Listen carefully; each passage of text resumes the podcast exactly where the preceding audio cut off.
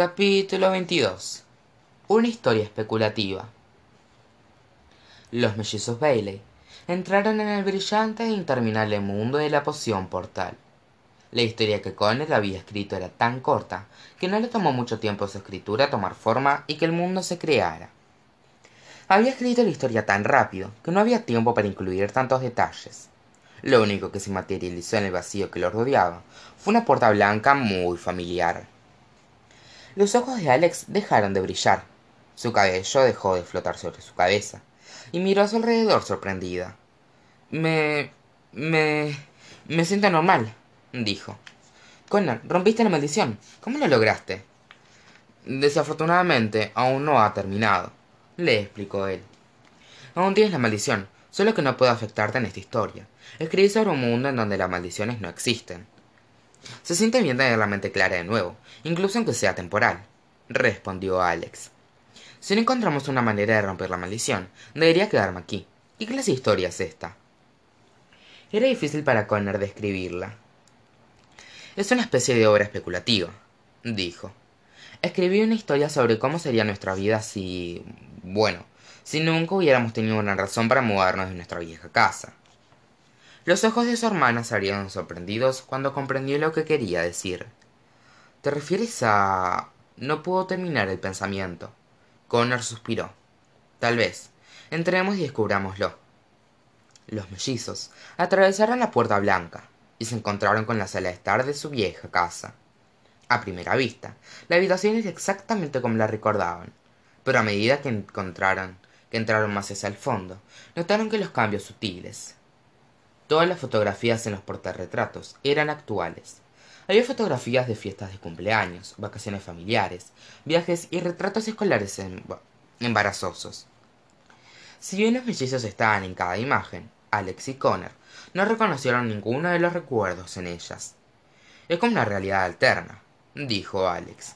Mira en esta fotografía escolar estoy en el noveno grado pero en este momento entonces ya estaba viviendo en el mundo de los cuentos de hadas tal vez nunca descubrimos la tierra de las historias explicó connor si nos hubiéramos quedado en esta casa quizás la abuela no habría tenido una razón para entregarnos su libro si sabes a lo que me refiero. Alex definitivamente sabía a lo que se refería su hermano y asintió. De pronto el sonido metálico de unas sartenes y ollas se oyó en la siguiente habitación. Los mellizos no estaban solos. Caminaron por el corredor y se asomaron hacia la cocina y ambos se quedaron congelados en la puerta cuando vieron a la persona que hacía los ruidos. Papá suspiró alex. No fue sino hasta que dijo la palabra que alex realmente comprendió todo el tiempo que había pasado desde la última vez que le había dicho. El padre de los mellizos john bailey se encontraba de pie justo unos pocos metros por detrás de la mesada de la cocina. Llevaba un delantal cubierto de harina y mezclaba ingredientes en un tazón grande los mellizos. Notaron que su padre era apenas más viejo que sus recuerdos. Su cabello había comenzado a ponerse canoso a los lados de su cabeza y sus arrugas eran más pronunciadas que lo que solían ser. Hola niños eh saludó. Ya en justo tiempo sé que le prometí a su madre que intentaríamos comer menos azúcar pero regresé del trabajo con el mayor antojo de galletas con chispa de chocolate. Voy a necesitar un poco de ayuda para comerlas antes que ella regrese miró a sus hijos y esbozó una sonrisa que no habían visto desde hacía cuatro años. Ver a su padre puso a alex tan feliz que lloró más fuerte de lo que jamás había llorado en toda su vida. Las lágrimas de felicidad lavaron todos los rastros de polvo mágico de sus ojos. La calidez en su corazón desintegró todos los rastros del polvo que yacía en sus pulmones y cada rastro de la maldición fue eliminado de su cuerpo. Su padre apenas dijo una palabra había hecho exactamente lo que connor había esperado que hiciera. Si bien era solo una historia connor no podía evitar conmocionarse. La persona que había extrañado cada día desde que tenía once años estaba parada frente a él. Cómo no podía conmoverse hasta las lágrimas a john le sorprendió tanto ver las lágrimas en sus rostros que se frotó las manos en un trapo y salió de detrás de la mesada para acercarse a ellos. Oigan qué ocurre les preguntó ocurrió algo en la escuela hoy no le contestó connor es solo que te extrañamos mucho eso es todo es bueno volver a verte dijo alex entre lágrimas los mellizos le dieron a su padre el mayor abrazo que era físicamente posible, y lloraron más sobre sus hombros. John miró a los mellizos con algo de sospecha. Incluso en el mundo ficcional, John conocía a sus hijos mejor que nadie. ¿Están seguros de que está todo bien? Les preguntó. Me encantaría vivir lo que están pensando. Bueno, Alex fue un día duro, dijo Connor. Algunas niñas en la escuela fueron realmente crueles con ella. Le hicieron sentir mal y la obligaron a hacer cosas que lamenta. Y si bien no fue su culpa, no deja de culparse ella misma por lo que ocurrió. Ah, ¿en serio? preguntó John. Bueno, pero, pero si no fue tu culpa, ¿por qué te atormentas tanto? Alex se encogió de hombros. No tenía intenciones de lastimar a nadie, pero mucha gente salió herida por mi culpa. No sabía que era capaz de causar tanto daño. Yo no volveré a verme como antes. Bueno, las buenas noticias son que nunca es muy tarde para reescribir nuestra propia historia, dijo. Si sientes que algo está mal, siempre hay oportunidad de hacer que esté bien, sin importar quién te tenga la culpa. Pero nunca deberías sentirte responsable por las decisiones de otras personas. Es una carga muy grande para que alguien se deba hacer cargo. Lo sé, asintió Alex. Solo que siempre quiero dar lo mejor de mí. Odio mirar hacia atrás y sentirme como que podría haberlo hecho mejor. Pero, mi amor, así es como crecemos, dijo John, riendo. ¿Qué te hace pensar que tienes que ser perfecta? Supongo que se remonta a las historias que solías leernos. Nos criaste para que creyéramos que todo el mundo es amable, generoso y responsable, y que siempre vivirán felices por siempre.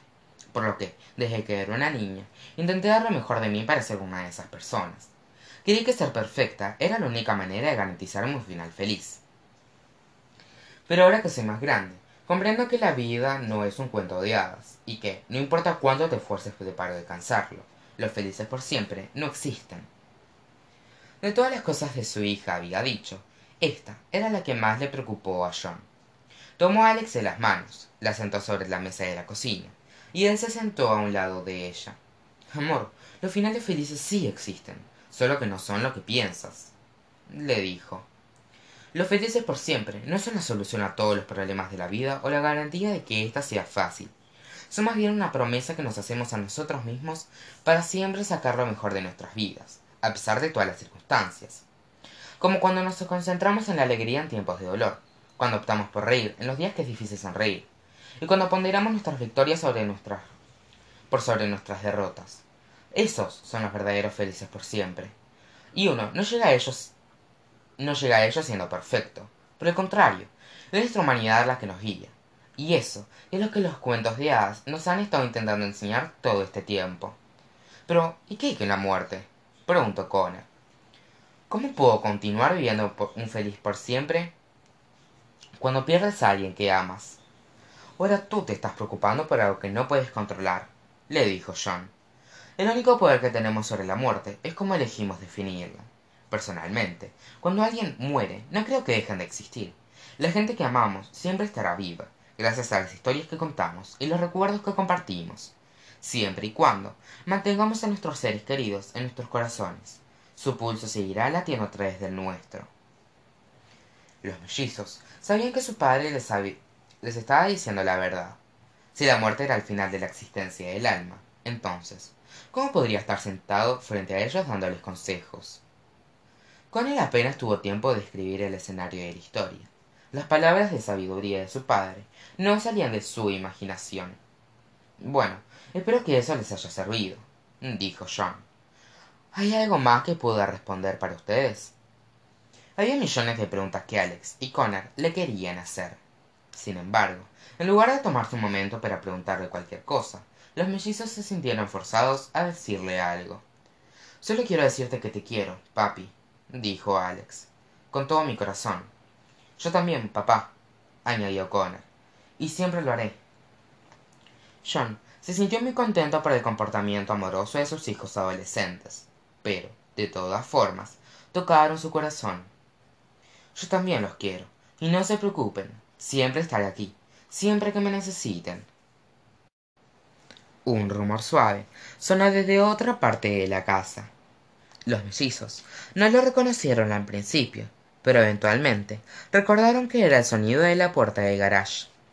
Supongo que su mamá salió del trabajo antes, dijo John. Nos va a atrapar. Rápido, ayúdame a esconder la masa de las galletas antes de que entre. su padre se puso de pie rápidamente y corrió hacia el otro lado de la mesada por alguna extraña razón el sonido del garage nunca se detuvo y se tornó cada vez más y más fuerte haciendo que la casa entera comenzara a temblar con fuerza. Objeto por objeto el antiguo hogar de los mellizos comenzó a transformarse en las palabras de la historia de Connor qué ocurre preguntó Alex. La historia debe haber terminado dijo Connor nunca antes vi esto pero es la primera vez que escribo algo tan corto. Tenemos que largarnos de aquí. No me quiero ir respondió Alex. Si no nos largamos nosotros terminaremos juntos con la historia le advirtió Connor. Es una regla de la poción portal. Connor tomó a Alex de la mano y levantó a su hermana de la silla recién después de que su padre se desmaterializara en la letra de Connor. Alex dejó que la llevara hacia afuera. Los mellizos corrieron por la sala de estar hacia la puerta principal y se pararon en el rayo de luz que emitía la historia de Connor. Los mellizos reaparecieron en la azotea de la torre de la libertad y el haz de luz que emanaba la carpeta de Connor desapareció. Bueno eso sí fue una montaña rusa de emociones dijo Connor. Cómo te sientes Alex se sintió sorprendida por su propia respuesta. De hecho me siento bastante bien. Creo que, creo que pasar tiempo con papá era exactamente lo que necesitaba. Gracias por rescatarme connor. Realmente eres el mejor hermano del mundo. Lo sé alardió él pero valió la pena. Los mellizos se ayudaron a ponerse de pie y caminaron hacia el borde de la azotea. Ahora que la maldición se había roto las enredaderas mágicas dejaron de destruir la ciudad. Manhattan estaba cubierta con tantas plantas que la ciudad parecía una inmensa jungla. Wow dijo alex. En verdad yo hice todo esto bueno estoy segura de que mi culpa no fue comentó connor. Apenas lo recuerdo. No puedo imaginar lo molestos que deben estar todos los neoyorquinos antes de que empieces a escribir notas de disculpas deberíamos pensar una forma de limpiarlo sugirió su hermano. Todo el mundo sabrá de la existencia del mundo de los cuentos de después de esto. Alex suspiró. Dios desearía que hubiera una forma de hacer que todos se quedaran dormidos y borrarles la mente. De seguro me ayudaría a lidiar con toda la culpa. Bueno por qué no es una idea brillante de hecho. Crees que sea posible le preguntó alex a su hermano. Por primera vez en más de una semana Conan rió alex acabas de destruir la ciudad de nueva york mientras estabas dormida dijo. Creo que eres capaz de hacer cualquier cosa si te lo propones